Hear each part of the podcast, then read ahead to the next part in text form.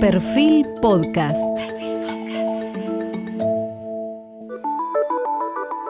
Periodismo puro. Jorge Fontevecchia, en entrevista con el ministro de Salud de la provincia de Buenos Aires, Daniel Goyán.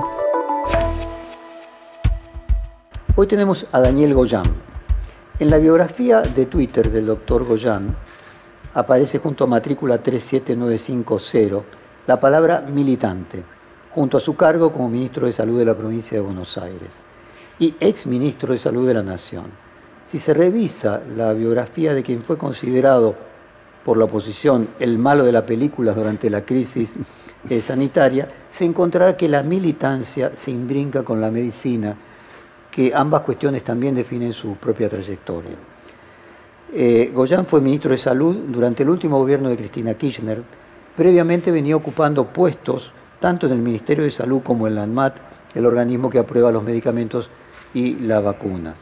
Se formó como médico sanitarista junto a Floreal Ferrara, quien fuera un símbolo de la medicina social, ministro de Salud de la provincia de Buenos Aires durante la gobernación de Antonio Cafiero entre en 1987 y 1990 y, esto es lo más importante, en un breve periodo de la presidencia de Cámpora entre 1973 hasta que el propio Perón en 1974 rompió relaciones con el gobernador bonaerense entonces, Oscar Videgain, por considerarlo cercano al ERP y Montoneros y tuvo que renunciar. Mientras Goyán estudiaba en la Facultad de Medicina de su Rosario natal, durante la dictadura cívico-militar, apenas comenzada en 1976, fue secuestrado por los militares, por militar en la juventud peronista, y después de ser torturado muy severamente, eh, logró dejar de ser desaparecido y pasó a ser blanqueado siendo llevado a lo que era en esa época una cárcel legal, oficial, por la gestión de su tío, el general López Aufranc, de enorme protagonismo en las dictaduras militares de los años 60 y 70. Cuatro años después de estar preso, o sea, estuvo cuatro años, no solamente desaparecido el primero, sino cuatro años después de estar preso. Al ser liberado, continuó personalmente sus estudios en el exilio, en su caso en Alemania. Regresó a la Argentina con la recuperación democrática en 1984 y recién pudo recibirse de médico por todo lo que le pasó en 1988. Terminó en su Rosario natal su carrera como médico y luego hizo un posgrado en la Universidad Nacional de Buenos Aires, posgraduándose en medicina sanitaria y luego especializándose en epidemiología y administración sanitaria. La pandemia marcó su gestión como ministro de la provincia. Muchos señalan como el eje de su gestión en la incidencia de la condición previamente de militante a la hora de tomar decisiones. Y yo casualmente quería comenzar el reportaje eh, con sanitarismo e ideología, luego vamos a ir a vacunas y a los temas más, más urgentes. ¿Crees que, por ejemplo, eh, la cuarentena que se hizo en su momento en Villa Azul en junio de 2020 puede tener algún punto de contacto con la estrategia del gobierno Infran en Formosa, ¿viste? Las críticas que se hicieron en Formosa a los aislamientos compulsivos, ¿crees que hay allí algún componente ideológico? Viste que de Infran dicen de que tiene una formación de maoísmo chino. ¿Hay algo respecto de la compulsividad ideológica eh, En, el combate a una pandemia? Yo, nosotros estuvimos en Villa Azul y en, varias veces entré con los equipos de protección personal Fuimos con el gobernador incluso, este, y yo fui varias veces con el equipo, y en ningún momento la gente vivió esa experiencia como otra, como otra cosa diferente a que los, los estábamos cuidando. Los estábamos cuidando. No, no. Yo uh, digo, cuando uno está en una guerra, y esto es bastante parecido a una guerra, eh, ¿podemos estar discutiendo todo, todo el tiempo? ¿O hay un generalato que dice hagamos esto porque si no caen las bombas y nos matan a todos. Digamos. Eh, son situaciones extraordinarias, pasan cada 100 años. Hay que tomar determinado mm, eh, tipo de medidas extraordinarias que uno puede eh, tener diferencias hasta dónde llega cada uno, pero básicamente no puede haber 20 este, voces de mando. ante una crisis de esta magnitud, le quiso Merkel hace poquito, hizo sacar una ley porque dice, no, acá los estados federales, yo viví en Alemania, no sé la disciplina de los alemanes, este, em, no puede cada estado hacer lo que quiera, porque estamos en una crisis, algo que es excepcional. Entonces a mí me parece que la gente lo tomó, y así fue, como una cuestión que no le estábamos eh, restringiendo ninguna libertad individual, sino que simplemente los estábamos cuidando. Y en la medida que los estábamos cuidando podían seguir ejerciendo su libertad, porque el que se enferma o el que se muere, es el que menos está en condiciones, obviamente, de, ser libre. Entonces, me parece que es un tema que hay que abordarlo este, de una manera eh, este, diferente a pensar que estamos tomando medidas en épocas de normalidad. Yo escucho algunos comentarios o escucho algunas opiniones y parece que no hay crisis. Otro día estaba con un, también en la bicameral, dice un este, diputado de la oposición, eh, se queja porque la economía el año pasado había funcionado mal. ¿No? En el mundo la economía cayó 10, 15, los PBI cayeron en todo el mundo. parece que hay una desconexión entre lo que la crisis... Una cosa es caer 4% y otra 10, ¿no? No, pero salvo China, que es la única que por ahí le va, casi todas las economías han, han caído muchísimo. Y además, recordemos algo, cuando esta crisis nos agarra en la Argentina, veníamos de una situación económica caótica. El resto de los países, mejor o, peor, no estaba en una crisis terrible. No, lo que puede decir que Argentina ya estaba en menos 2 y por lo tanto si le agregas lo mismo que Brasil te irías a menos 6 y fue Exactamente. En salud, nosotros comenzamos con 883 camas públicas de terapia intensiva en la provincia de Buenos Aires. El primero de julio del, del 2020 no entraba nadie más en una terapia, no COVID, ¿eh? accidentes, eh, accidente cerebrovascular, accidente de calle, eh, infarto agudo de miocardio, abdomen agudo, te morías en tu casa, no había lugar. Que es, es el verdadero colapso del sistema, que por ahí la gente cree que el colapso esté, que esté saturado, no, de la saturación al colapso es cuando ya no entras en el sistema, ni siquiera te van a buscar, que es lo que vimos en Italia al principio, tristemente, eh, o en otros países. Pero, digo, esto es una crisis esto es una crisis y me parece que en términos de cómo estábamos, porque hay que contextualizar todo, de cómo estábamos, de, de dónde partimos, desde lo, no solamente desde lo sanitario. Vos decías 800 y pico de camas, ¿cuántas dejó Scioli de UTI? Ya ese dato no, no recuerdo, pero se cerraron muchas camas de terapia intensiva. durante el gobierno de Vidal se cerraron sí, se cerraron muchas camas, de, muchos servicios de terapia intensiva. Ahora hemos retomado y estamos en 2.300 públicas. Hay que sumarle unas mil, eh, hay que sumarle casi unas 1.700 más, 1.600 más privadas. Obviamente que todas esas camas no se van a quedar después de la crisis, pero sí vamos a dejar no 823, estamos estimando que por lo menos el doble con lo cual vamos a estar resolviendo uno de los principales problemas que el primer día que me reuní con todos los secretarios de salud intendentes de, la provincia, sobre todo los que viven lejos y tienen que viajar 200, 300 kilómetros con una emergencia, ahora no van a tener ese problema. Así que la pandemia deja también algunas cosas buenas, va, a quedar en terapia intensiva, hay mil problemas para resolver después, ¿no?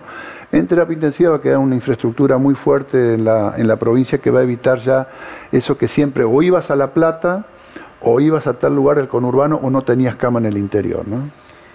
¿Son creíbles los datos que brindan cada país? Por ejemplo, ¿Venezuela fue más exitoso que el resto de la región? Yo no creo que esos datos sean ciertos, no quiero poner en tela de juicio, como te puedo decir, que, digan que en, la India hay 3.000 muertos por día, mentira, por COVID. No puedes tener 3.000 muertos con 300.000 casos por día.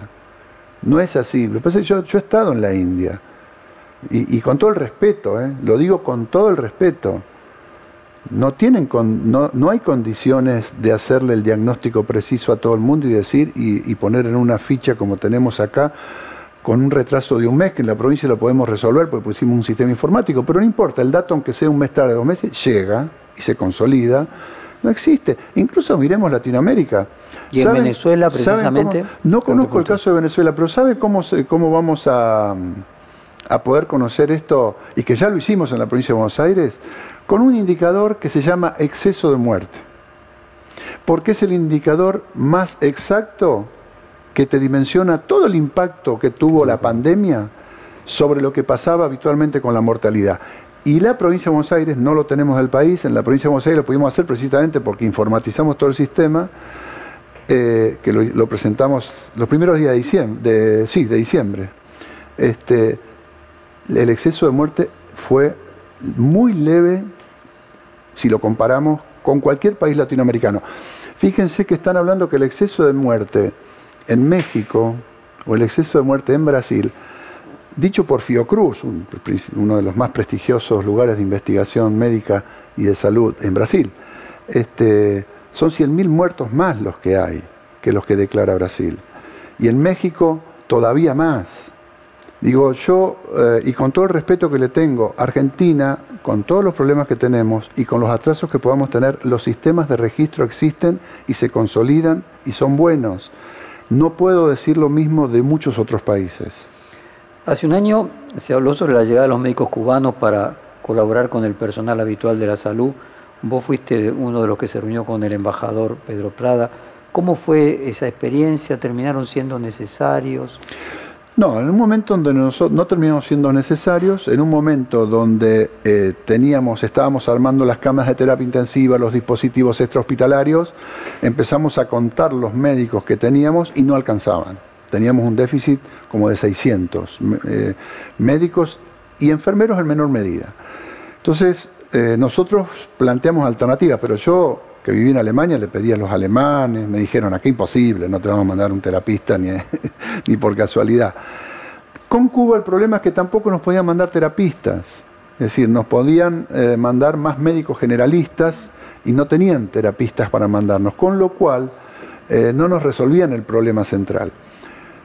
Como logramos estirar el tiempo de eclosión de la curva, Empezamos un proceso de capacitación muy intenso que nos permitió eh, capacitar a más de 1.450 clínicos, kinesiólogos, para ayudar sostener al terapista, que hasta ahí atendía un número limitado de camas para dar calidad, pero a partir de este sostén no, no reemplazan al terapista, porque el terapista maneja un montón de patologías, pero sí durante un año se fueron cada vez formando en la práctica y en la teoría para sostener exclusivamente pacientes respiratorios COVID, que es una, cuestión mucho más acotada.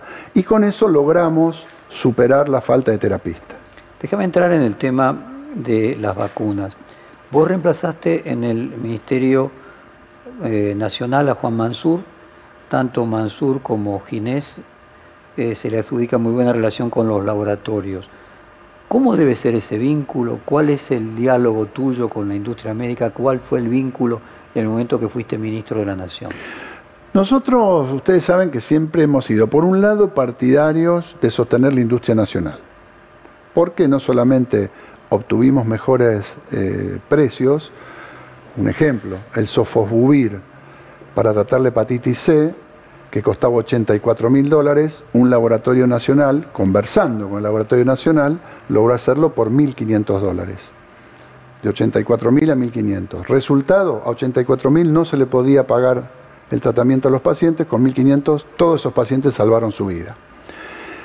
Entonces uno tiene una relación con los laboratorios este, este, nacionales. nacionales, tratando de que inviertan más en ciencia y tecnología. Yo, yo estuve también en el Ministerio, en la que era Secretaría de Ciencia y Tecnología, cuatro años coordiné el Programa Nacional Especial de Salud, y nosotros, nuestra intención fue siempre que invirtieran no el 2, el 3% de sus ganancias en ciencia y técnica, sino el 10, el 2, el 17%. Una obsesión, porque inviertan porque es el futuro, es la innovación, son las nuevas moléculas, son las moléculas biosimilares. Entonces siempre hemos tenido una relación con ellos de tratar de incentivarlos a que hagan innovación, a que den soluciones y a que bajemos los precios. No es fácil, como todo, no es. Nosotros queremos pagar lo menos posible y ellos tratan de ganar eh, lo más posible. no es una relación fácil, pero tenemos una relación eh, buena, una relación que además nosotros, particularmente yo, y este, nos hemos destacado por tratar de desarrollar la industria eh, farmacéutica pública, ¿no? Y bueno. Como Brasil el Butantán.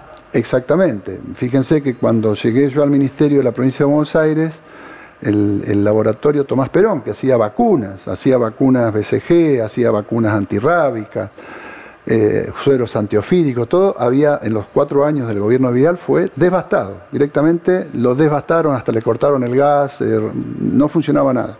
Ahora lo, vamos, lo, estamos levantando nuevamente, se ha jubilado mucha de la gente, estamos recuperando capital humano, porque también tenemos ahí un proyecto muy interesante que también es asociativo público-privado que es el futuro, hay que pensar en estas asociaciones pública-privada, donde uno pone la universidad pública, donde uno pone el laboratorio público y junto con el privado hacer desarrollos innovadores. Así que en eso estamos y esa es nuestra relación básica con los laboratorios de producción farmacéutica. ¿Cuál fue el rol de la negociación de la provincia con la Federación Rusa para conseguir las vacunas Sputnik?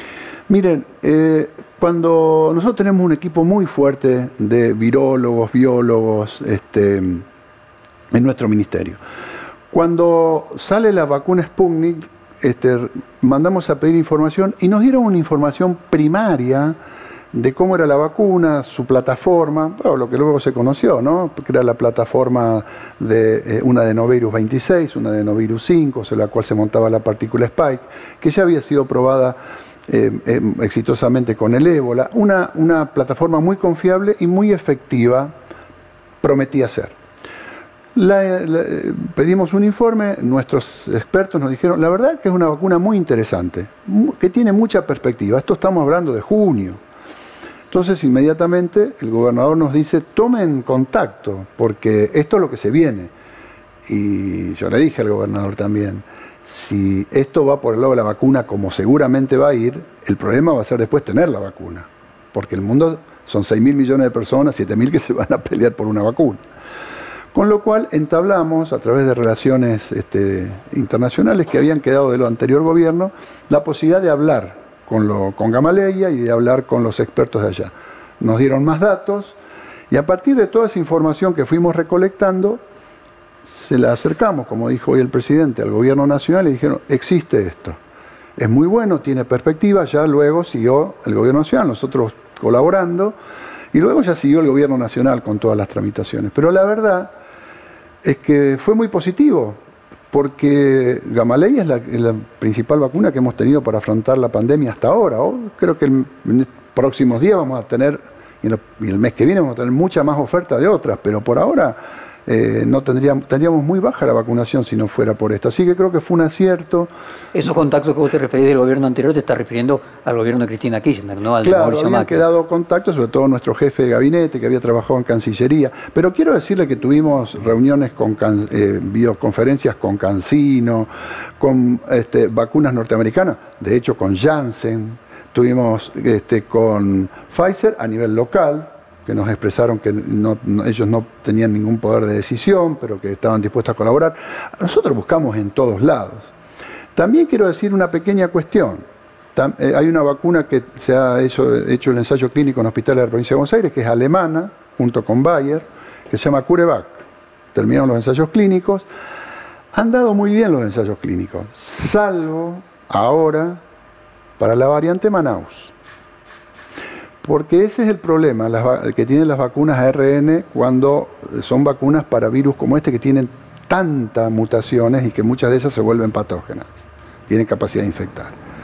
Que son tan específicas las proteínas que se eligen, que se eligieron de la primera, de la original, de la Wuhan, que por ahí no son efectivas contra las otras. ¿Cuáles son las vacunas que tienen esa característica? Las vacunas ARN son Pfizer, Moderna y ahora está CureVac, que también la investigamos en la provincia, con 9.000 eh, voluntarios. ¿Vos crees que finalmente va a tener menos posibilidad de adaptarse a nuevos virus? No, porque va a haber que adaptarla eh, cada tanto. Si, muta el virus, va a haber que hacer una adaptación de la vacuna a la proteína específica del nuevo virus. Mientras que las que son a virus atenuados y son o son la proteína Spike, montadas sobre un adenovirus, podríamos decir son como un forfalcon y un torino. Esas eh, son muy buenas porque no van a fallar, porque tienen una base este, estructural que permite que el, sistema de defensa del, organismo detecte múltiples proteínas, no una o dos, y entonces nos da una protección más integral. Eh, ¿Es correcto decir que el problema de falta de vacunas que tuvimos en la Argentina, el problema es AstraZeneca, como decía Solá? Mire, nosotros había contratos firmados, ¿no? Y los contratos firmados eh, decían que había fechas para recibirlas. Obviamente, las primeras vacunas de AstraZeneca que debían llegar en marzo no llegaron. Calculo que a eso se refiere eh, Felipe Solá. Este, y se atrasó. Es cierto que cuando uno dice Pfizer, Pfizer le, vendió 10 millones a Chile, le entregó 30 mil al día de hoy. Italia y España están en, juicio contra Pfizer porque al día de hoy no le entregan las vacunas. Italia va muy atrasado, muy mal con él, porque con el mal el, programa de inmunizaciones. El otro día llamamos a un pariente allá 82 años y dice, recién me van a vacunar ahora. En Italia, que uno piensa Italia, ya tendría que estar. Bueno, en todo el mundo escaseó. Si no es que solamente tuvo problemas una vacuna y eh, uno lo entiende porque producir una vacuna no es este, hacer un flancito en una casa, tiene una complejidad enorme y sobre todo porque uno dice, bueno, pero ¿por qué no ponen más plantas a producir? No, hay todo un proceso inicial que es el escalado, que las vacunas RN tienen esa ventaja, se escala muchísimo más rápido, mucho más rápido. Este, esa es la ventaja, pero aún así tuvieron cuellos de botella y no le están repartiendo, a gran parte incumplieron los contratos. Por eso digo, yo diría eh, que, no se cumplió lo que decía el, contrato, que también hay que decirlo, no soy jurista, no soy abogado, eh, del otro lado del mostrador lo que dicen, nosotros aseguramos primer semestre y con un plan tentativo aparentemente. Yo desconozco el contrato, no soy abogado. Ahora, que se atrasó sobre las expectativas que nos dieron, sí, este, dos meses, claramente. Daniel, con tu experiencia de haber sido ministro de Salud de la Nación eh, y teniendo en cuenta esa palabra negligencia que es la que coloca a Pfizer como elemento inhibitorio para llegar adelante a un acuerdo, ¿vos hubieras pedido que el Congreso en el momento de aprobar la ley omitiera la palabra negligencia? Es que el, Congreso en la ley, casi casi te diría que en ese momento la ley estuvo muy influenciada por lo que existía, por lo que exigía Pfizer. Y se hizo lo máximo posible que según los diputados, los senadores, los que saben, nos permitía sin caer en un acto de inconstitucionalidad. Eh, ese fue, fue el tema que, los, que otros laboratorios del mundo no han hecho eso. Fueron más flexibles. Em, creo que ese fue el problema central con Pfizer. Pero vuelvo a decir una cosa. Si Pfizer nos hubiese vendido vacunas, estaríamos como Chile. ¿eh? en el caso de Uruguay, que se pone como ejemplo, que las vacunas que iban a venir a Argentina fueron a Uruguay, ¿qué cantidad son? A Chile 30.000, decís vos, de A Uruguay no sé cuántas compró, pero también Uruguay está atrasadísimo. Paraguay están atrasadísimos. Todos los que confiaron en, distintas eh, modalidades o que llegaron tarde, están mal. Están mal. Eh, es lógico que si Uruguay consigue un millón de vacunas para una población de 3 millones de habitantes, 3 millones y medio, un poco más, eh, es un montón bueno, pues si se hubieran conseguido un millón de vacunas de Pfizer, obviamente hubieran ayudado también. Pero por supuesto, pero tuvieron ese problema. Vuelvo a decir. A la Pfizer en particular, tu propia experiencia de los laboratorios, eh, ¿a, qué atribuís que tenga unas exigencias jurídicas distintas a los otros laboratorios? Y esto, hay un libro muy interesante para poder entender la industria farmacéutica, cómo funciona, que se llama La verdad cerca de la industria farmacéutica, cómo nos mienten y qué hacer al respecto. Lo interesante es que está escrita por una doctora, Marcia Engel. 20 años trabajó en New England Journal of Medicine y fue la primera mujer editora jefe de esa prestigiosa revista norteamericana de salud. Marcia Engel, la verdad acerca de la industria farmacéutica, lo pueden bajar, está en PDF, hasta traducida en español, así que eh, no hace falta ni comprarlo. es muy interesante leer ese libro para ver cómo funciona realmente la industria farmacéutica y la enorme cantidad de trampas que existen, dicho por ella, descrito por ella, eh, en forma muy minuciosa. ¿Y ella por qué hizo esto? Hizo esto un poco por lo que está diciendo Biden ahora, ¿no? Dice, no puede ser que los norteamericanos paguemos los medicamentos 10 veces más caros y los producimos nosotros. Nos vamos a Canadá y pagamos la insulina 10 veces menos. Entonces ella vio que tanta gente se moría porque no podía acceder a un medicamento y un día dijo, no, voy a denunciar, voy a escribir un libro. Y es muy interesante para ver cómo funciona esa gran industria farmacéutica multinacional en el mundo en general, pero particularmente con sede en los Estados Unidos, en donde está lleno de trampas. Incluso mucha gente, dicho por ella, piensa que la FDA es un organismo neutral. Bueno, lean el libro y van a ver, escrito por una norteamericana del prestigio de ella, que lo ha investigado 20 años. ¿eh? Vean si realmente la FDA es neutral. La FDA no deja entrar la vacuna AstraZeneca en Estados Unidos para que no compita con las propias. Entonces, porque es inglesa. Porque es inglesa. Entonces digo, eh, lean ese libro que es muy interesante, es muy, muy interesante y, abre y les pueden abrir muchísimas mentes acerca de cómo eh, juega la industria farmacéutica y cómo impone la industria farmacéutica este, cosas que ninguna otra empresa en el mundo es capaz de imponer. ¿Por qué? Porque manejan una lógica que es la vida o la muerte. Ningún otro producto maneja eso. Eh, hacer la comparación con su equivalente en Brasil. A ver si puedes explicar a la audiencia por qué no aprobaron Sputnik y sí en San Pablo el Butantá eh, la vacuna, una de las vacunas chinas que si no entiendo mal tiene hasta menos publicaciones internacionales que la rusa. Bueno, Sputnik aparentemente, bueno, hay un juicio ahora, ¿no? Eh, porque en mi opinión Anvisa va a tener que rever y va a terminar reviendo porque no tomaron la información que sí estaba disponible. Incluso estaba disponible en ANMAT y ustedes saben que entre Anvisa y ANMAT tenemos un convenio firmado de reciprocidad, con lo cual tranquilamente podrían haber pedido toda la información y se le hubiese proporcionado.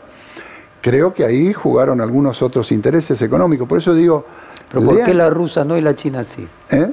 ¿Por qué la rusa no y la china sí? Que tienen las mismas, si vos querés, cuestiones geopolíticas para eh, Bolsonaro. No, pero las relaciones pasó bajo el radar. No, pero las relaciones que tiene China con Brasil, más allá de lo que quiera Bolsonaro o algún gobierno en especial, son enormemente superiores a las relaciones que tienen. Intereses comerciales serían comerciales. Y, además, y además otra cuestión que es eh, Rusia tenía una industria, tiene una industria farmacéutica que era endógena. Por primera vez sale al mercado y sale a disputar. Eh, y eso también genera mucho ruido, es lógico, porque es un competidor más y con una vacuna muy buena. Eh, ha generado un, un, cimbronazo este, que se mueve en, el marco de la geopolítica, claramente, por esto hay que decirlo, digamos. Esto, Mientras que China ya producía vacunas en cantidad a nivel internacional. Sí, y además China, los laboratorios de China ya tenían una gimnasia internacional. Ustedes piensen que en el mundo hay algo que se llama PICS, que son los top diríamos, los top, top ten de las eh, agencias de regulación en el mundo. Donde cuando nosotros estábamos en ANMAT logramos calificar y entramos, estuvimos en la intervención del ANMAT, calificamos. Esa calificación es bastante relativa, porque yo acá se, aprueba casi automáticamente algo de la FDA, pero no al revés. Pero bueno, es, cuestiones del poder, ¿no? Eh, ahora, Rusia tenía un sistema de carga de datos diferente al que usaba eh, eh, las, occidentales y China, que también hubo que hacer. Las datos estaban, el tema que había que cargarlo en cinco módulos diferentes, toda esa información, imagínense traducirla del ruso al inglés, pasarla a módulos, lleva tiempo, todo eso llevó tiempo, pero cuando llegó y tuvo toda la información en Argentina fue cuando con toda la información pertinente se hizo la, la aprobación. Brasil no ha querido hacer ese proceso, pero yo creo que va a tener que rever la medida porque además fue por la gente que trabaja y que tenemos todavía este, un trato fuerte, ¿no? de la época que yo estuve en la agencia, además con, con el ex ministros de salud, hay mucho malestar en, la, lo que es la, planta, ¿no? Los, que son de carrera de la Anvisa con esa determinación que tuvo mucho de decisión política. Eh, recientemente Sigman desmintió las versiones que lo responsabilizaban de hacer lobby negativo con, con Pfizer.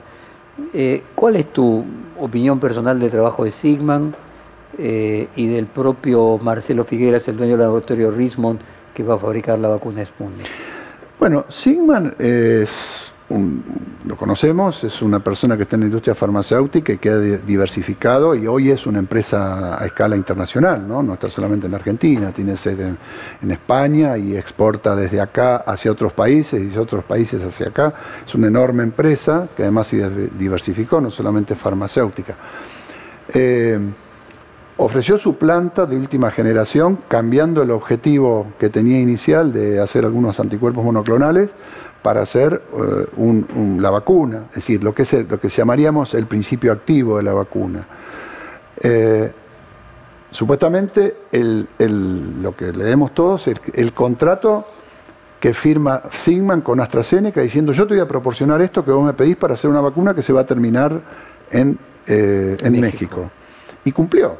Yo me mandó, bueno, ahora los retrasos vinieron del otro lado. Yo realmente no creo que haya que serviría una intencionalidad de Sigman de que la vacuna, al contrario. Eh, me parece que debe estar sufriendo. No, no, me refiero al caso de eh, Pfizer.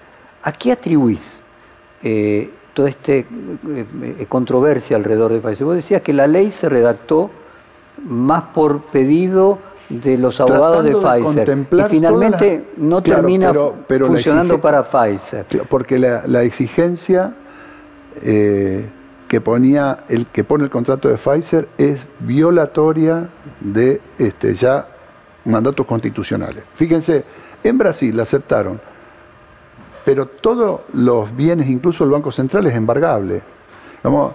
hay cuestiones, se conoció el contrato de Brasil, que es el mismo que le han presentado a todo el mundo, ¿no? Se conoció, la, publicó. ¿Y por este, qué vos crees que acepta Europa, acepta Brasil y no nosotros? No lo sé. Lo que eh, no, no lo sé por qué lo hacen los otros países. Nosotros, yo estoy seguro que si nosotros aceptábamos esto, después los mismos que nos cuestionaron seguramente terminan haciendo juicio por hacer algo inconstitucional. O podrá ser también, uno podría decir, de una perspectiva psicologista, de que un país que tiene problemas con la soberanía sea más sensible que otros que no tengan ese problema. Pero a ver, si fuera con la soberanía, nosotros no, eh, no, tendríamos AstraZeneca, es inglesa. Y miren que no, no, me refiero a soberanía de pedir que las eh, reservas del Banco Central o cuestiones que pueden afectar. Bueno, por eso digo. simbólicamente yo, la soberanía. Yo no, no, no, soy abogado, pero lo, el, el, lo, lo que nos dicen y lo que dijeron los legisladores es: estamos pasándonos del otro lado de la raya de lo que nos permite la Constitución. A ver, yo eh, digo, habiendo un montón de países y de ofertas de vacunas, si nosotros vamos a correr el riesgo de eso, y bueno, de, que nuestro, nuestro, nuestra, estar violando la Constitución, hay que verlo. Yo lo que, creo que debería haber hecho Pfizer, bajar esa, que aparte horas y horas discutiendo con, con Pfizer, bajar una cláusula que, que además no le representaba nada a Pfizer, no le representaba ninguna seguridad a Pfizer o extra para nada, es simplemente una costumbre que tienen algunos laboratorios, y por eso digo, lean este libro, de querer imponer condiciones humillantes. ¿eh? Lo han dicho propios congresistas norteamericanos, criticando a Pfizer por imponer condiciones humillantes a los países ante una necesidad como es una, eh, dar respuesta a una pandemia. Por eso me parece que lo que hay que tomar con mucha, con mucha este, cautela es que la discusión no es que nosotros no queríamos la vacuna de Pfizer la queremos y se sigue negociando, a ver si se logra llegar a un acuerdo. Como se sigue negociando con Moderna, como se, como se sigue negociando con cualquier otra vacuna de cualquier otro país. Estamos negociando con todas. Daniel, no me contestaste respecto del laboratorio Richmond de Figueiras. El, laboratorio Richmond de Figueiras, ¿qué, es lo que, lo que tiene el laboratorio hoy que tiene Figueiras? La planta que fuimos a visitar con el presidente, que se va a inaugurar dentro de poco, que es una planta de productos de alta potencia, no está lista hasta dentro de un tiempo y no puede ser adaptada para producir esto. Figueiras entonces consiguió un laboratorio que normalmente trabaja para él. ¿En India? No, no, no. Acá. Eh, en, acá, en, Malvinas, Argentina, creo que. Ah. Consiguió ese laboratorio que normalmente trabajaba y se fue a Rusia y averiguó, che, ¿qué necesito yo en un laboratorio para formular la vacuna? Es decir, ¿qué quiere decir esto? Me mandan un bulk, una bolsa, con el principio activo ya fermentado. Que eso sí vendría de India. Eso vendría de India. Entonces yo con esa bolsa lo único que hago es filtrado, purificación, eh, toda la parte de esterilidad, mezclado con los excipientes y llenado. En un paso futuro, lo que dice el que en una planta nueva que ahora ha, empezado a construir, pero que va a demorar lo que demora una planta, un año, como para hacerse, él ya puede hacer el principio activo. Ya no, no te mandan la bolsa, te mandan un tubito con apenas algunas células y vos haces acá en los reactores el fermentado. ¿Qué es lo que hizo Sigman en su laboratorio? ¿Qué es lo que hizo Sigman en su laboratorio? Daniel, eh, el pico de contagios, ¿ya se alcanzó o va a ir creciendo en la medida que el frío vaya avanzando, a pesar de eh, las limitaciones que se están colocando a la circulación? Tendríamos que manejar algunas variables. Eh, el, pico lo esperábamos para un poquito más adelante, cuando empezara el frío. Si lo esperábamos para ahora, empezó un mes y pico antes. ¿Por qué? Porque se metieron variantes mucho más contagiosas que contagian, aunque no haga frío, siete veces más que el virus original. Entonces se adelantó, se adelantó con una variante más contagiosa, pero que además es mucho más agresiva que más contagiosa. No es que contagia más, pero da casos leves y pocos casos graves. Da muchos más casos graves y encima en gente más joven. Entonces, las variables que tenemos que manejar es circulación del virus, que está vinculada a la circulación de gente cantidad de gente vacunada, fundamentalmente de las, aquellos que tienen comorbilidades mayores, comorbilidades esenciales, etcétera, para tratar de que los casos que se enfermen no sean graves y no, se adelantó o se, quiero decir se adelantó, pero este es el pico. Hay algunos, escuchaba un, un, algoritmo que han hecho en la Universidad de 3 de Febrero que dice que este puede ser el pico de este momento. Ahora, el mismo algoritmo dice, si largamos todo el mundo a hacer vida normal, volvemos a tener un pico altísimo. Eh, con lo cual vamos a tener que seguir jugando un tiempo con medidas que tratemos de evitar la circulación viral y vacunación. Mientras más rápido vacunamos, terminamos como Israel, terminamos como Estados Unidos. haciendo el análisis de la temperatura, de la cantidad de vacunas disponibles, ¿imaginas que vamos a seguir en el AMBA con restricciones durante todo el invierno? ¿De algún tipo, de algún grado? Yo creo que vamos a tener que ir haciendo un poco hizo Alemania, que es jugando con eh, a un equilibrio que nos, nos, los va a dar. ¿Cuántos casos tenemos? ¿Cuántos casos logramos bajar los contagios? Podemos, con todos los cuidados, abrir determinadas actividades un tiempo, por ahí la volvemos a cerrar. Israel abrió y cerró tres veces, eh, la parte de educación, por ejemplo, ¿no? Eh, este, Nueva York a cada rato, porque si subía de 150, son mucho más exigentes. Ellos 150 cada 100.000 habitantes cerraban escuela, iba toda virtualidad. Con familia que vive allá, dice, nosotros estuvimos meses sin ir a la escuela, ¿eh? porque hay una fantasía, meses sin que los chicos fueran a la escuela. Y encima a veces abrían, muchos se habían ido fuera de Nueva York, este, y tenían que volver porque eh, le abrían 15 días y después había que volver a cerrar. Y, eh, este, eh, Israel maneja, o no, Alemania maneja 165 cada 100.000.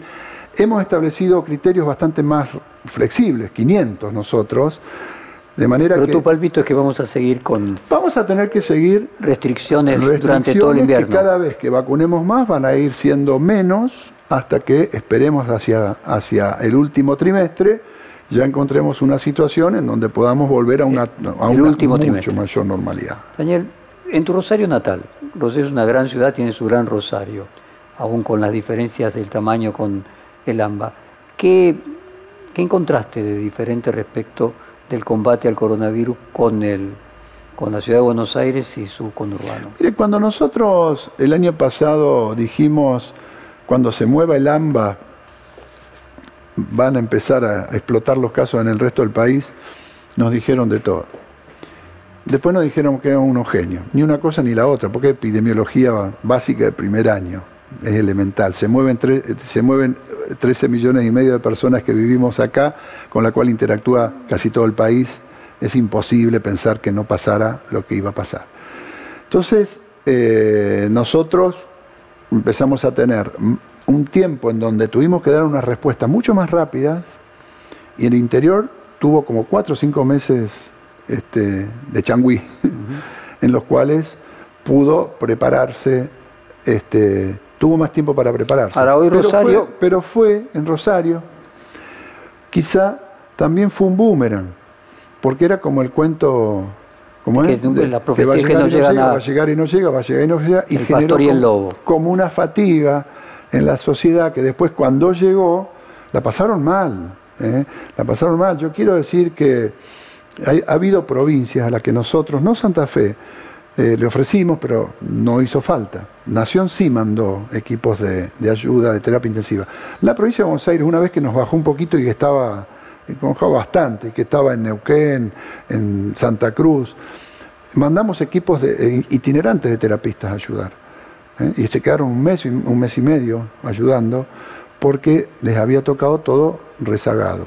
Así que Rosario yo este, lo que vi, porque tengo muchísimos amigos allá, es que la pasaron realmente mal, estuvieron, este, no digamos en el colapso, pero muy, muy al límite, cuando acá incluso habíamos estado en un 71% de máxima, ¿eh? de, máxima ocupación, allá llegaron mucho más alto. ¿eh? Finalmente, por tu propia experiencia alemana, cuando vos ves que el presidente de los Estados Unidos propone liberar las patentes y Angela Merkel se opone, diciendo de que puede servir a largo plazo pero no en el corto plazo. ¿Cuál es tu propia posición? Bueno, la primera cosa es que nos ha sorprendido mucho el discurso de apertura del Congreso de, Biden, ¿no? Este, haciendo broma decían Juan Domingo Biden porque realmente podría, podría ser perfectamente un discurso del peronismo, ¿no? Este, todas las medidas, sobre todo aquellas vinculadas a una especie de plan Marshall, un plan de creación de, trabajo intenso con el Estado poniendo el dinero, etcétera, etcétera. Entonces, ya nos sorprendió bastante. La verdad que yo lo veía a Bernie Sanders, una persona con la cual hemos seguido mucho, hemos llegado con nuestros equipos en algún momento a intercambiar, tiene una posición muy fuerte con el tema, sobre todo salud, en los Estados Unidos, forma parte central de su campaña política verlo entusiasta aplaudiendo a Biden nos sorprendió. Y con esto de las patentes nuevamente nos vuelve a sorprender gratamente, porque la verdad es que si uno se lo pone a pensar, ya ni hablemos del punto de vista humano, ni hablemos, hablemos del punto de vista económico. Si nosotros, el mundo resuelve rápidamente con la vacunación el problema del COVID, lo que van a ganar de plata algunos laboratorios es nada al lado de la reactivación inmensa de la economía mundial. La pregunta es si finalmente esto inhibiría para una próxima pandemia que se crearan tantas vacunas porque los laboratorios tendrían temor a que luego perderían el lucro que obtendrían por sus patentes.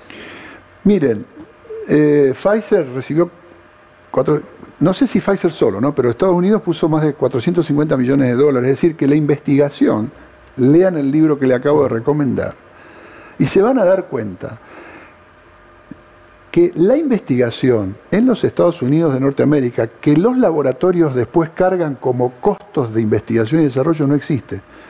El 90% son fondos públicos del Instituto de Investigación Norteamericano público. ¿Y aquí atribuís que Angela Merkel se oponga? Digo, hay que cambiar, hay que cambiar a una mentalidad diferente. Cuando hay, por lo menos, crisis de estas características, los gobiernos del mundo tienen que poner dinero para salir rápido porque se reactiva la economía mundial y no estamos dos o tres años perdiendo plata. ¿Y aquí atribuirlo de Angela Merkel? No entiendo, porque Merkel ha tenido um, posiciones bastante sensatas, por lo menos ha expresado, ¿no? Eh, de que hay que colaborar, que hay que colaborar con todo el mundo. No entiendo, sinceramente no entiendo la posición de Merkel. Eh, estará pensando que eso por ahí después se puede extender a otras líneas de, la industria farmacéutica. Mire, lo que se está reclamando ahora solamente es las vacunas para el COVID. Salgamos de esto y todo lo demás, si quieren, sigue igual. Yo he formado parte y formo parte de un movimiento mundial que podemos estar equivocados o no, pero que decimos que para la investigación médica debería haber fondos de los países y que saque de la lógica de las patentes. Hay otros que dicen que si eso no ocurre, no se harían investigaciones y la ciencia no este, progresaría como ha progresado. Es un debate. Eh, Pero de todas maneras, lo que es indiscutible es que cuando es una pandemia que pasa cada 100 años, esperemos que siga sucediendo así, tenemos que estar con políticas diferenciales. Daniel, creo que conociste a Néstor Kirchner en la Juventud Peronista, imagino en 1975, cuando vos tenías 20 años y él 25, antes... No, no, a Néstor físicamente, personalmente no lo conocí en ese entonces, pues yo estaba en Rosario, Néstor era de La Plata. Sí, posteriormente, este, en el año 2002... Ahí recién lo conociste. A través de la referencia de Carlos Kuhn, el que sí conocía a Néstor, este, em, empecé a conocer la figura de Néstor Kirchner. Hasta ahí prácticamente era un desconocido para mí, salvo que era el gobernador de Santa Cruz, ¿no? pero no, no tenía gran conocimiento hasta ese momento. ¿Qué secuelas te dejó haber sido torturado con saña, haber perdido parte significativa de tu juventud durante la dictadura en la detención?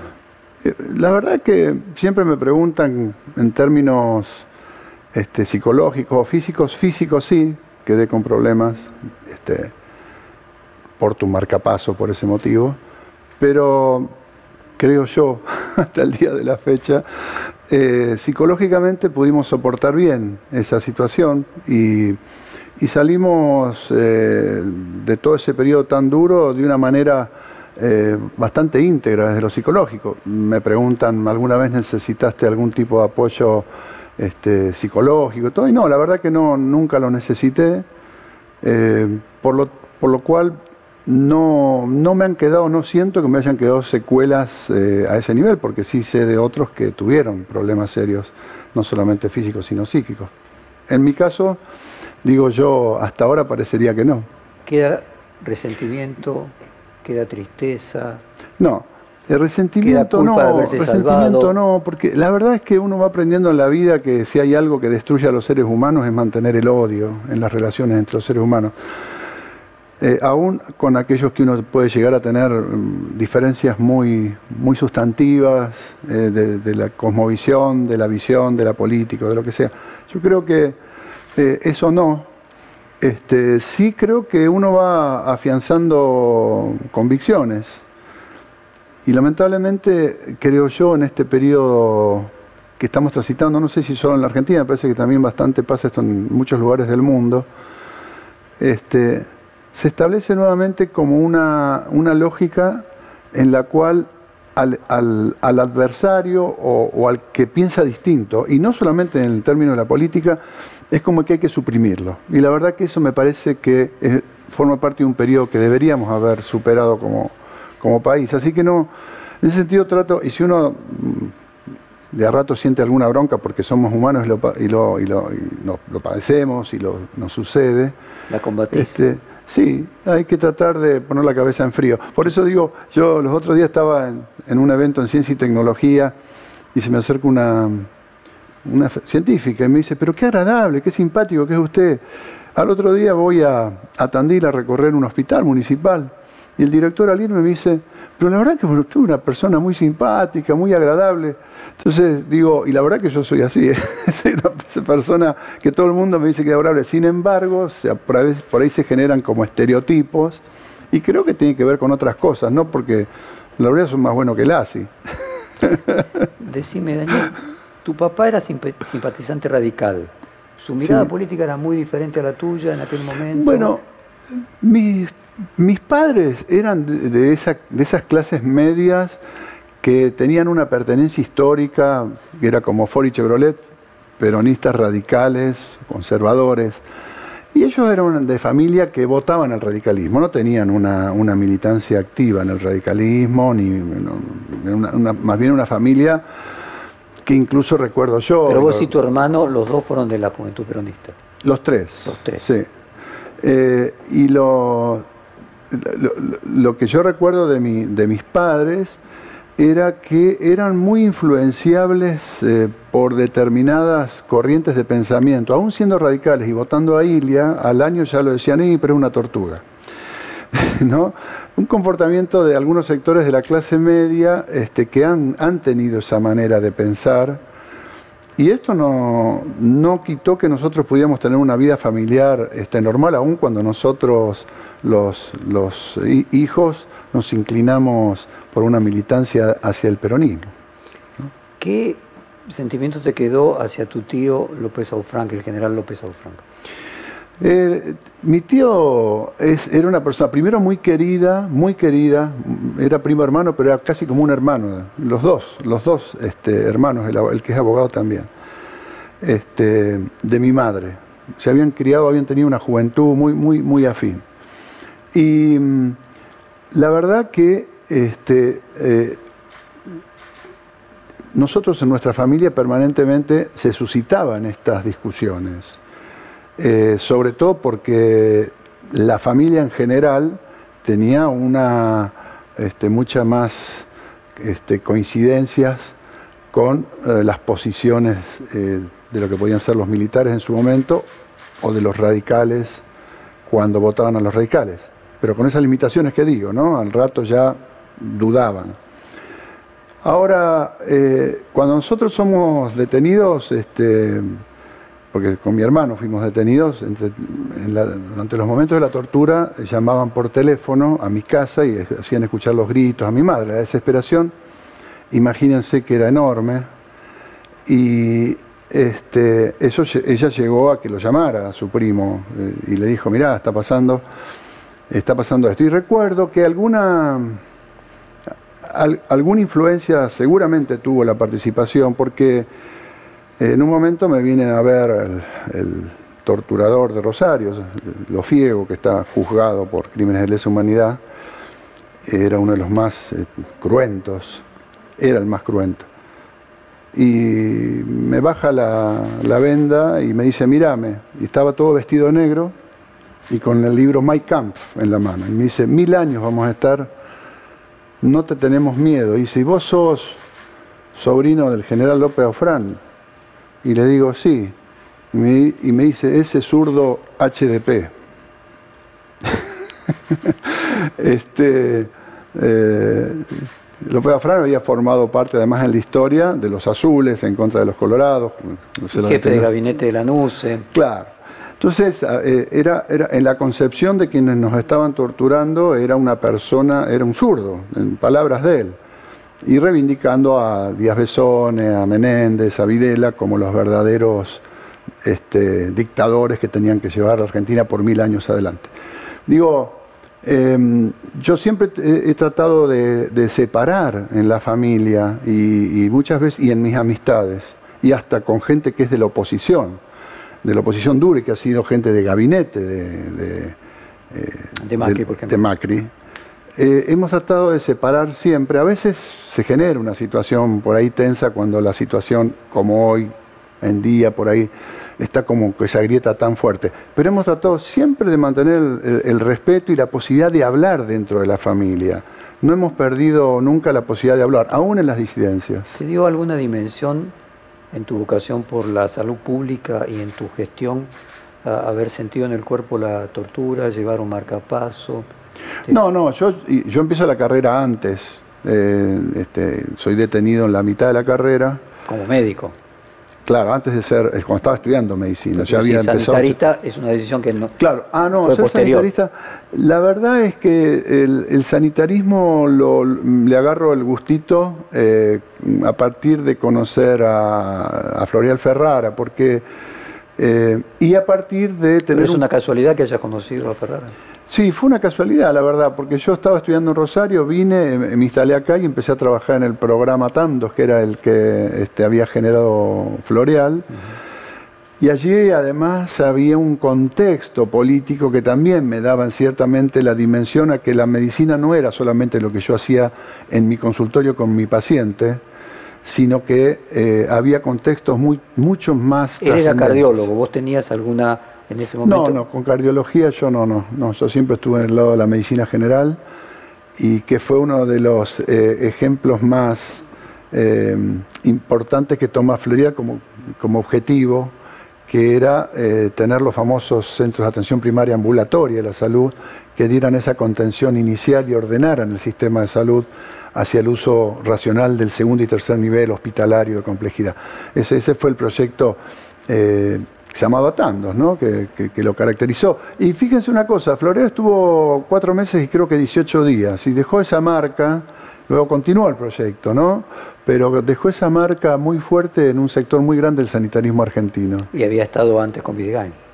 Claro, había estado con Videgain, pero también este, él había estado con Carrillo, y él contaba muchas anécdotas de cuando él era residente y este, incluso escuchabas algunas de las discusiones entre Carrillo y Eva Perón, puerta de por medio. Eh, era un hombre que se había formado muy fuertemente en la escuela. Ahora vos pones militante en tu eh, definición. ¿Cambia en algo la perspectiva sobre la salud pública ser militante y no serlo? O sentirse, autopercibirse. Nosotros reivindicamos a la militancia como un acto de, como una manera de concebir la vida, intentando cambiar a través de la política la realidad para mejor. Y lo consideramos porque se ha desprestigiado, intentado desprestigiar mucho la palabra militante. Entonces, cuando yo me, yo me considero un militante político y mi conocimiento y mi desarrollo dentro y los posgrados y todo que voy haciendo en, la salud, en donde vuelco mi, vida militante, es de una militancia, si se quiere, sanitaria. Yo generalmente nunca he querido, eh, he tenido cientos de oportunidades, no, cientos, decenas de oportunidades de que me coloquen en listas partidarias y nunca quise. nunca eh, podía ir de diputado, de concejal, y nunca quise, me pareció que no, estaba por otra gente, me gustaba lo mío, me gustaba lo sanitario. A ver, para compartir con la audiencia una definición clásica de política sanitaria.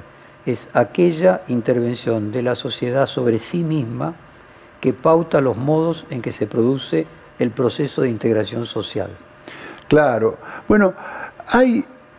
Eh, yo cuando doy los posgrados, nosotros tenemos, podemos tomar una la definición de salud, hay 10 o 12, todas muy buenas y que forman parte también de cómo se fue desarrollando el conocimiento a lo largo de la historia. Uno no puede juzgar con el conocimiento de hoy lo que pasó hace 20 años, 30, 40 años.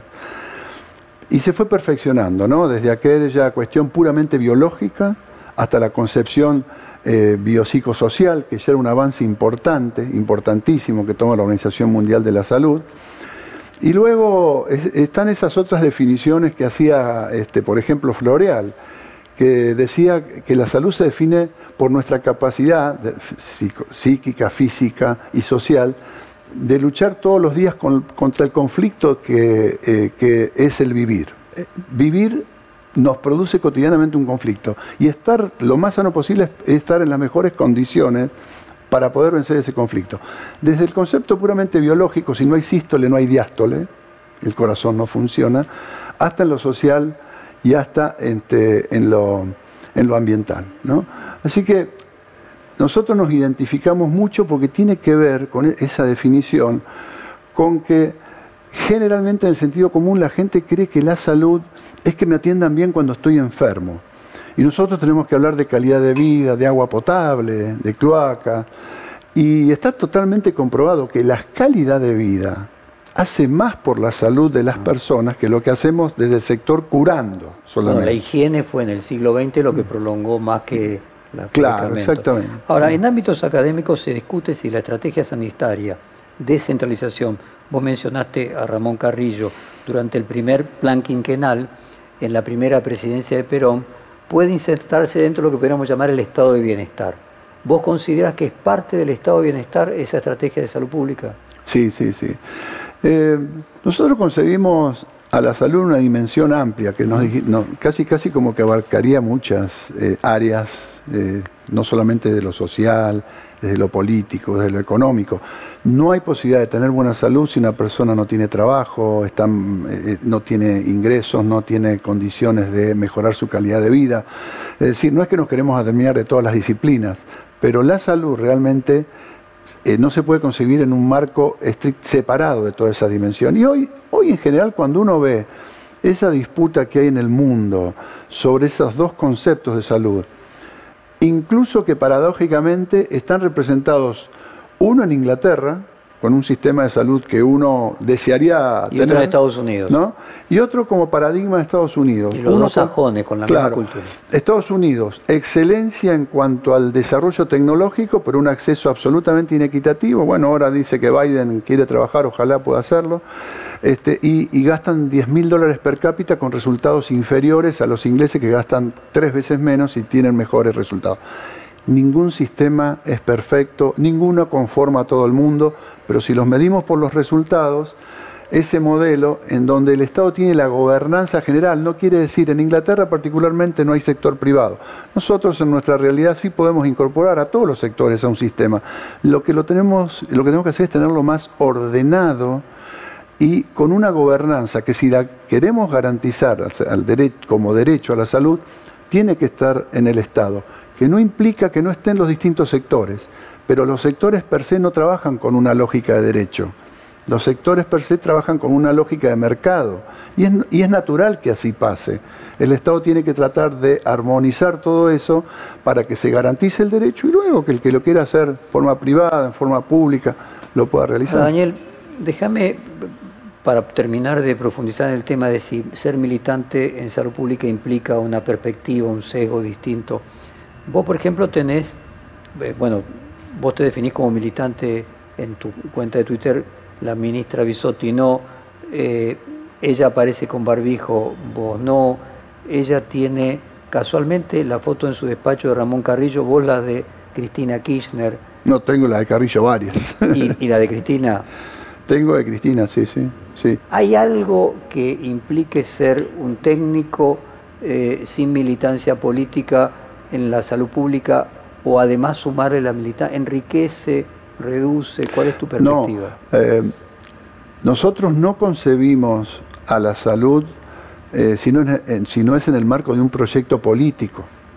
Eh, claramente hay un proyecto político que en la Argentina, desde el año 1946 en adelante, planteó el desarrollo nacional, una- un posicionamiento internacional, el desarrollo de la industria, eh, el ascenso de las clases medias, eh, digamos, desde la visión que uno comparte, esto puede debatirse, pero desde la visión que uno comparte y establece a la salud como derecho, como tantos otros, pero a la salud como un derecho.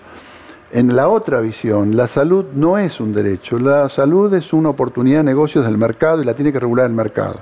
Entonces, cuando uno se ubica desde el punto de vista de su militancia en un proyecto político es porque piensa que a través de ese proyecto político se va a poder desarrollar el ideario sanitario que uno tiene. Daniel, ahora vos fijate, eh, vos mencionás el proyecto político que se inicia en el 45 con Perón. Eh, Ferrara fue ministro de Salud de Cafiero.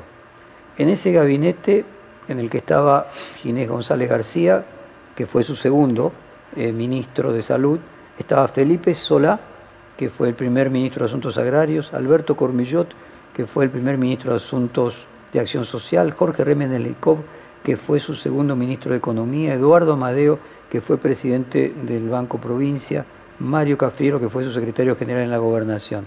A priori, a la distancia, cuando uno mira, por ejemplo, la actitud anticá de Remes o de Amadeo, pareciera que el peronismo tiene muchos proyectos dentro de sí mismo, ¿no? El peronismo tiene visiones dentro de sí mismo, indudablemente, si no, no se podría entender lo que sucedió en la década del 90. Eh, muchos de los que nosotros, de los que nos sentimos peronistas, planteamos que lo que sucedió en la década del 80, de lo- del 90, fue exactamente al revés del manual del peronismo. Y bueno, de hecho nos, nos abrimos circunstancialmente junto con el grupo de los ocho, lo recordarás, Luis Brunati, este, este Cafiero también, bueno, eh, había eh, varios diputados y se formó un movimiento. No fuimos eh, capaces de generar grandes cosas tampoco, habida cuenta de que ese movimiento después, en cierta manera, terminó en lo que fue el proyecto del Frente Grande y luego en la Alianza, que generó ciertas expectativas en la sociedad como algo nuevo, como algo diferente, y que al final no lo fue. Entonces, digo, tampoco fuimos capaces de hacerlo. Hubo otros que siguieron dando la, la batalla, por así decir, desde las estructuras este, del Partido Justicialista, y así hemos estado en estos desencuentros históricos, porque es cierto que hay visiones eh, diferentes. Lo importante, creo yo, desde la época del Frente de Todos, eh, es que hemos, hemos logrado asumir que aún en las diferencias, que las hay, que hay que asumirlas, se puede conformar un frente porque tenemos y compartimos un ideario común básico que amerita que así sea. ¿no?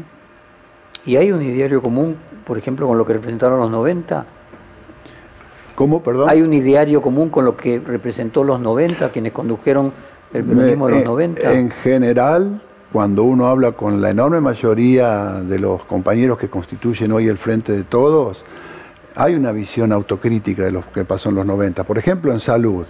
En salud casi como la que pusimos en ese periodo, se le puso la frutilla final del postre a, la, fragmentación y a la desorganización del sistema sanitario argentino, que ya había tenido un golpe bastante fuerte en las dictaduras este, militares y un desfinanciamiento muy fuerte histórico, pero normativamente lo que sucede en esos años, inclusive con el periodo de la Rúa, y debo decir también, una firma que pone Chacho Álvarez a un decreto que también produce eh, un, colabora mucho a la desorganización de nuestro sistema sanitario.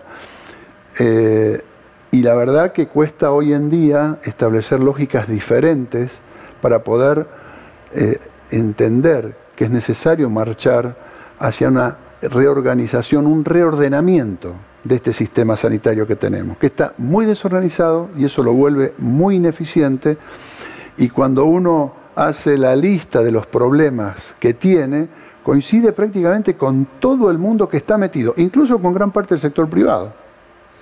Decime, en ese contexto, cuando uno coloca Carrillo, Ferrara, eh, Ginés ocupa qué lugar en esa lista de grandes sanitaristas argentinos? Bueno, Ginés ha sido desde el año, eh, cuando reemplaza, el año 88, cuando lo reemplaza en la provincia de Buenos Aires, empieza a tener una serie de, em, eh, a dictar una serie de normativas, ser autor de una serie de normativas, como la ley de, prescripción por, por, nombre genérico, bueno, muy... Eh, eh, trascendente la posición que tuvo sobre el tema del aborto y una serie de este, medidas este, sanitarias que luego se plasman más adelante en el programa de médicos comunitarios y una serie de herramientas que ayudan o tienden a tratar de ir este, dándole algún tipo de gobernanza real al Ministerio de Salud de la Nación, más allá de normas que se puedan dictar,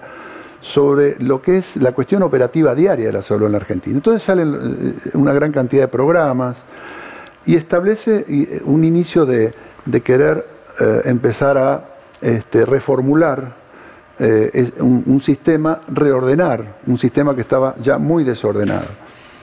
Obviamente que los problemas son tan estructurales que se necesita, nos, nos parece a nosotros, de dar un paso todavía mucho más profundo. Es decir, ya no basta con tener programas nacionales que tiendan a homogeneizar un poco las políticas nacionales en salud, sino que eh, pasa por generar un sistema que integre más a todos los sectores de una forma mucho más funcional.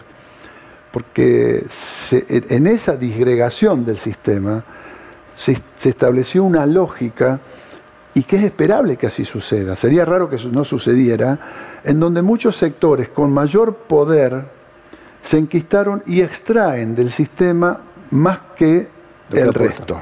Entonces hay que reordenar eso. Ahora, reordenar eso es afectar intereses. Por eso hay que ir haciéndolo con mucho consenso, con mucho debate. Lo que sí dejó claro esta pandemia, que puso en crisis lo que venía muy mal en cuanto a sistema sanitario, y dejó la clara idea de que tenemos que, como dicen, hacer algo para mejorarlo. Y en el caso concreto, Ginés, eh, ¿lo consideras un militante en el tema de salud pública, uno de los grandes sanitaristas? Ginés es, un militante del Partido Justicialista, este, y, creo que es un orgulloso militante del Partido Justicialista, este, además, por supuesto, de sanitarista, pero él también es un militante político. y déjenme decir que algunos que dicen que no son militantes dicen que no son militantes, pero son un poco militantes todos. ¿eh? Vos decís en el sentido de la oposición. No, de la oposición y en general hay gente que por ahí dice, no, no quiero quedar más, quiero quedar como técnico, porque técnico quedo como más neutral, quedo como más simpático. Eh, a la gente le gusta, a algún sector de la sociedad le, le molesta que alguien sea militante y técnico. Y la verdad que no es el, el, el caso. Pareciera generar ese prejuicio que vos decís que te encontrabas con que se supone que alguien militante viene alguien agresivo, ¿no? Claro, puede ser que sea que, que, si, que si sos militante sos agresivo o que estás buscando hacer carrera política, ¿eh? que querés llegar a través de, tu, de ser un técnico a ser después un diputado o ser... La verdad es que nadie puede decir en política eh, de esta agua no he de beber porque uno se debe a un colectivo que, este, que si te dice tenés que ir a algún lugar en algún momento, uno, uno puede rechazar, pero si toma que, lo, como nos decía Ferrara, que la, la construcción colectiva es la que debe definir porque es el bien común de la mayoría, uno puede llegar a aceptar aún no gustándole mucho. Hasta ahora yo esa fe, ¿eh? hasta ahora todos los... Lo bueno, pero después de, una pandemia es muy probable que Quirós es el que mide mejor como candidato en la ciudad de Buenos Aires, así que bueno, una pandemia coloca a los ministros de salud en un nivel de visibilidad nunca Sí, para bien o para mal. ¿Para bien o para eh, mal? Yo, de las veces que, yo que he hablado con Quiroz, que son muchas, aparte este, tenemos un trato muy respetuoso este, y este, mutuo, ¿no? Em, hasta donde yo le preguntaba en su momento, él me decía, no, yo decía, che, vos vas a ser diputado. No, ni ahí, no quiero, no me gusta. Pero vuelvo a decir, muchas veces después la política eh, te pone en un lugar y tenés que decir que sí. ¿Cómo eh. fue tu vínculo con Carla Bisotti cuando vos eras ministro eh, y ella era responsable del plan de eh, vacunación? Excelente.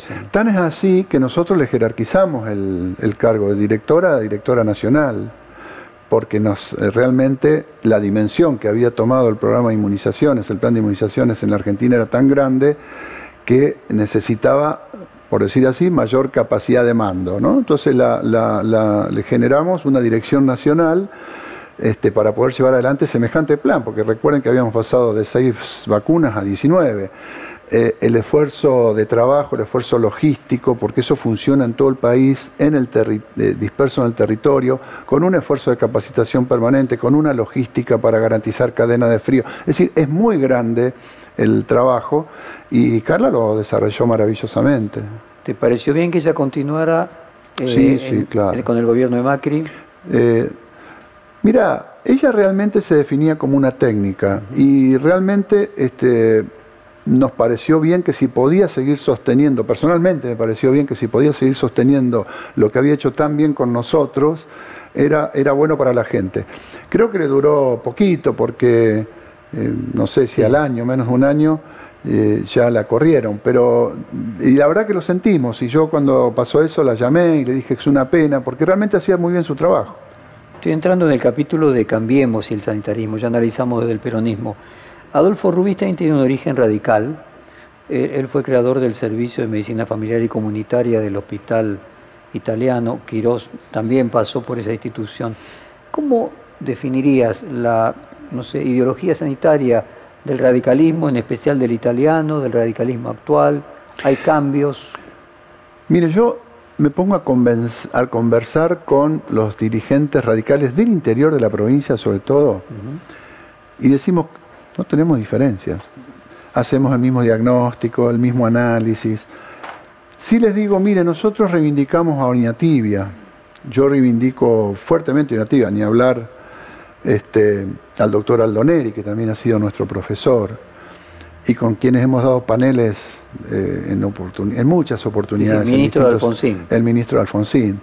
En la Argentina hubo dos intentos de tratar de reordenar de nuevo el sistema de salud, uno fue con Perón Liota y el otro fue con Alfonsín y Aldoneri, con sus diferencias, con sus matices, pero por lo menos intentaban dar cuenta de una realidad, esto está muy desorganizado, es muy ineficiente, no está, no está dando resultados, tratemos de mejorarlo. Y nosotros reivindicamos eso, ¿eh? como también reivindicamos eh, a políticos a radicales como Alfonsín, yo tengo un busto de Alfonsín en mi oficina, ni hablar a, a Irigoyen. Con lo cual uno tiene un diálogo muy interesante en donde reivindicamos las mismas cosas. una de las causas que dicen fue motivo del golpe contra Ilia fue porque Ilia, Doña Tibia, planteó la famosa ley de medicamentos. Y que creo que por única vez en la historia, no conozco otro caso similar, no sé si lo hubo, la Cámara de Representantes de los Estados Unidos hizo como una especie, no sé si es exactamente el término de moción, de censura porque Argentina tuviera una ley de medicamentos. Eh, lo recordaba esto los otros días dando un informe en la bicameral para dar cuenta de los que son las empresas multinacionales farmacéuticas cuando a veces dejan a la humanidad sin, medicamentos, porque también el radicalismo lo sufrieron mucho y creo que fue parte del golpe que le dieron a Ilia, ¿no? Eso y el petróleo, se comenta. Ahora, este, yo hablando con ellos, eh, tenemos una identidad, estamos trabajando muchos. Ahora vos encontrás, déjame reformular la pregunta. Eh, ¿Hay alguna diferencia entre esa, podríamos decir, escuela sanitarista de Ilía, de Alfonsín, con la actual de Juntos por el Cambio, en la que no solamente está el radicalismo, sino... Absolutamente sí. Y eso es lo que a mí me confunde, me confunde mucho este, y, hasta me apena, eh, porque yo sé que el radicalismo profundo y el, sanitarismo que sostiene eh, el radicalismo profundo es otro muy diferente a lo que por lo menos hicieron durante el gobierno.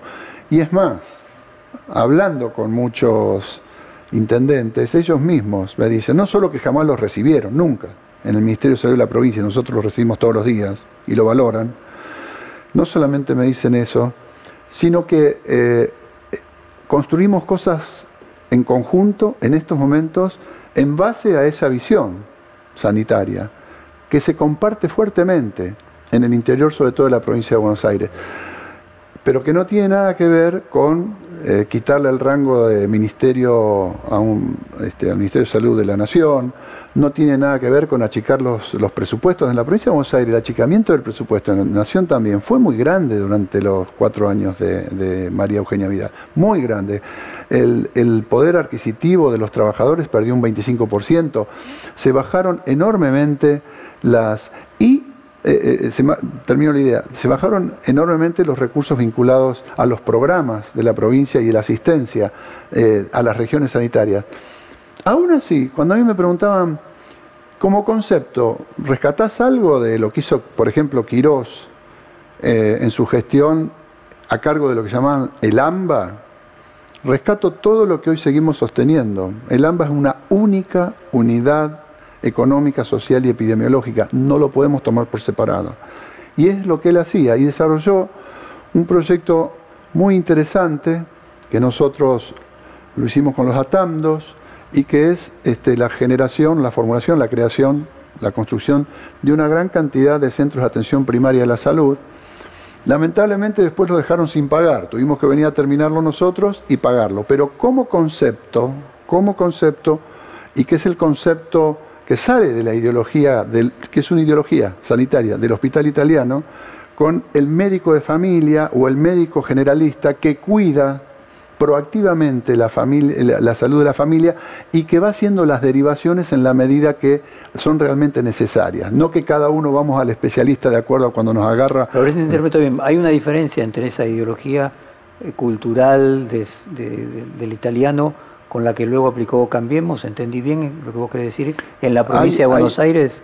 Hay una diferencia en cuanto a que eh, la gente que viene del hospital italiano con esta idea de centros de atención primaria de la salud, que vuelvo a repetir, quedan después sin financiamiento y todo, pero no importa, la idea era construirlos y hacerlo y ponerle personal, que es una idea que, que el concepto viene de la gente del hospital italiano, era una buena idea que coincidía con una idea histórica y que estamos continuando y profundizando. Nosotros ese proyecto llamaba AMBA, lo estamos profundizando y lo estamos llevando al interior de la provincia. Digo, para ver esto de que cuando hay cosas buenas hay que darle continuidad. déjame, leerte para ver si queda clara la diferencia entre Quirós y Vidal, que pareciera intuirse en lo que vos estás marcando. Vos dijiste, Toda la política del gobierno anterior, refiriéndote a Vidal, estuvo centrada en un sistema de emergencia y de guardias, y lo demás fue abandonándose. Prevención, promoción, atención de consultorios externos. El criterio era mostrar un sistema de emergencia funcionando bien y todo el resto de acciones médicas, pero para que, nosotros, que para nosotros son mucho más importantes porque están vinculadas a la prevención y a la, promoción de la salud, se habían desarmado. Eso en general fue lo que encontramos en el Ministerio cuando llegamos. Claro, hay, una, hay como una eh, diferencia, una desconexión entre ese proyecto de generar centros de atención primaria en el AMBA y luego el financiamiento que se le da al conjunto del sistema de atención primaria en la provincia de Buenos Aires, que depende de los municipios, no depende de, la provincia, la desatención que se le da a los municipios, el desfinanciamiento. Fíjense ustedes, cuando yo estaba de ministro en el 2015, me reúno con todos los sectores, incluso Ricardo Alfonsín, que venía como por parte del radicalismo, hicimos un proyecto de ley que tuvo media sanción por el cual el Estado Nacional iba a financiar 6.000 equipos básicos de primer nivel de atención para cada uno de los centros de atención primaria del país. Y esto era una política que era superar, francamente, fuertemente lo que era lo muy bueno que había sido el, programa de médicos comunitarios. Eh, esto que debería haberse, quedó con media sanción en diputados, que debería haberse, porque se había aprobado por unanimidad, salvo tres abstenciones, todos lo habían votado, que se debería haber hecho y que para la provincia de Buenos Aires representaba, imagínense que hay intendentes que el presupuesto de salud les lleva el 60% del presupuesto, ¿no? El 60% del presupuesto. Un alivio además poder ordenar y homogeneizar, mejor el sistema, se abandonó, no se votó la ley. ¿El, promedio de la provincia cuánto es el presupuesto de salud? ¿Cómo, perdón? El promedio... Eh, Nosotros, históricamente, el mejor momento fue el 12% del conjunto del presupuesto fue de salud. Vidal quedó en 5,8. Debo decir que cuando se fue el gobernador Scioli estaba cercano al 7, 7 y medio. Debo decir que de ese 12 hay que descontarle en el, rango histórico una partecita que era Ministerio de Salud y Acción Social, con lo cual después cuando se desdobló el ministerio, ese 12 no era todo de salud. Pero sería 8? Pero nosotros necesitamos, para andar bien en la provincia, por lo menos por, como mínimo en la provincia, hablando solamente de las estructuras provinciales, un 8%, entre un 8 y un 10%. Que es lo que estamos empezando a recuperar ahora. De a poquito, ¿eh? no lo vamos a hacer de un día para el otro. En tu cuenta de Twitter, vos retuiteaste otro tuit de Nicolás Kreplak, tu eh, viceministro, que a su vez le contesta a Cristian Ritondo sobre el tema de los test rápidos. Voy a leer textualmente. Cristian, el COVID es un evento de notificación obligatoria esto quiere decir que todos los resultados deben ser cargados al Sistema Nacional de Vigilancia. Por ende, no se puede masificar la manipulación de los test sin control profesional. Si no sabe, no opine. Claro, porque hay una tendencia de ciertos dirigentes, incluso de algunos medios, a incitar a que se violen las leyes. el COVID está regido por una ley en el marco de una ley que se llaman enfermedades de este, reporte obligatorio y lo tiene que hacer una cantidad de gente que tiene una clave para entrar al Sistema Nacional de Información de Salud. Es una ley, 15.465, refrendada además para el COVID específicamente por una resolución del año pasado del Ministerio de Salud de la Nación, la resolución 680. Eh, yo no puedo habilitar a las farmacias a que le venda a la gente porque me lo prohíbe la ley. Ahora, la, ley, ¿por qué lo prohíbe? Fíjense ustedes, va una persona a una farmacia y carga, no puedo cumplir con la ley, compro un, y se lo hace en la casa, no puedo cumplir con lo que me marca taxativamente la ley, que yo tengo que cargar ese dato a través de una persona en un sistema para poder seguir la evolución de la enfermedad. Y tampoco se tiene en cuenta que eso es un residuo patogénico que tiene que ser desechado en forma especial como residuo patogénico y, porque tienen sustancias contaminantes. ¿Qué, diferencia hay con otros test similares que la gente utiliza privadamente que no se traten de pandemia? Me que, refiero a lo que Está regulado por una ley especial que hace que, haya, que tenga que tener una denuncia obligatoria y que es peligroso su manipulación. Ahora vos imaginás ese a futuro, así como en otros países se hacen los test sin esa necesidad de registro. Yo, yo lo que digo es una cosa.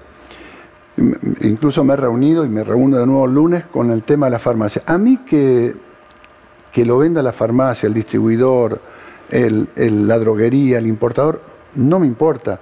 Lo que debemos garantizar es que se cumpla la ley, porque lo que no podemos no, también te entiendo. Ahora, es probable que muchas veces determinadas leyes frente a determinadas circunstancias queden obsoletas. por eso se puede dialogar y se puede, se podría eventualmente, si uno ve que eso es este, posible y que no pone en riesgo a la comunidad, imagínense cientos de miles de personas, chicos que pueden venir a agarrar eso que tienen las secreciones, que tiene que tener una manera de especial de descartarse y que además que tiene que ser cargada a un sistema. Supongamos que pudiéramos resolver eso, que ya es complicado, pero ningún problema, porque uno puede hacer en el marco de las excepciones del COVID una, una, una excepción a la ley por el COVID dentro de la ley de emergencia y decir esto se puede hacer.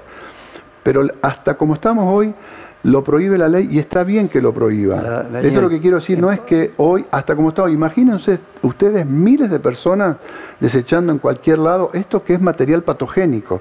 Imagínense ustedes que... Pero no que va a terminar siendo así. En Inglaterra mandan dos test eh, para que las personas se lo hagan en la casa, la idea de que en el futuro bueno, por eso digo, si nosotros podemos corregir los riesgos que genera la, la manipulación posterior, si podemos tener eso, si nosotros podemos lograr que se cargue en el sistema sanitario. Para eso hay que cambiar la metodología y que también forma parte de una ley todo, todo se puede discutir. Lo que no podemos hacer nosotros como dirigentes, ni siquiera de la oposición, es decirle a un funcionario, incumpla la ley. Eso es lo que no se puede hacer, porque si no, no hay regla de juego en una sociedad democrática. Daniel, llegamos al final de la charla y no sé si quieres dejar algún mensaje, algo que yo no te haya preguntado relacionado con la pandemia. Primero agradecerte por, el, reportaje, me sentí muy cómodo, pero además eh, plantear nuevamente que tratemos de sacar de la agenda aquellas cuestiones que, tienen, que están más vinculadas a tratar de sacar algún rédito político electoral inmediato. Yo no soy ingenuo, todo es política, de un lado y del otro siempre se tratan de sacar ventajas y forma parte de la política. Pero un llamado especial a que salgamos de esto, que es una cosa, vuelvo a repetir, que pasa cada tanto, no pongamos estos debates este, atencionar tanto a, los argentinos de un lado y del otro, como que si que querés la escuela, no querés la escuela, todos queremos la escuela, eh, discutimos medidas de cuidados, no estamos discutiendo si queremos o no educación. Entonces tratemos de sacar, yo sé que es medio ingenuo pedirlo, pero de todas maneras, si pudiéramos colaborar tres o cuatro meses más a, lograr un poco más de armonía entre los argentinos, eh, ayudaría muchísimo, muchísimo para gestionar esta crisis. Muchas gracias, Daniel. Fue un placer. No, por favor. Perfil Podcast.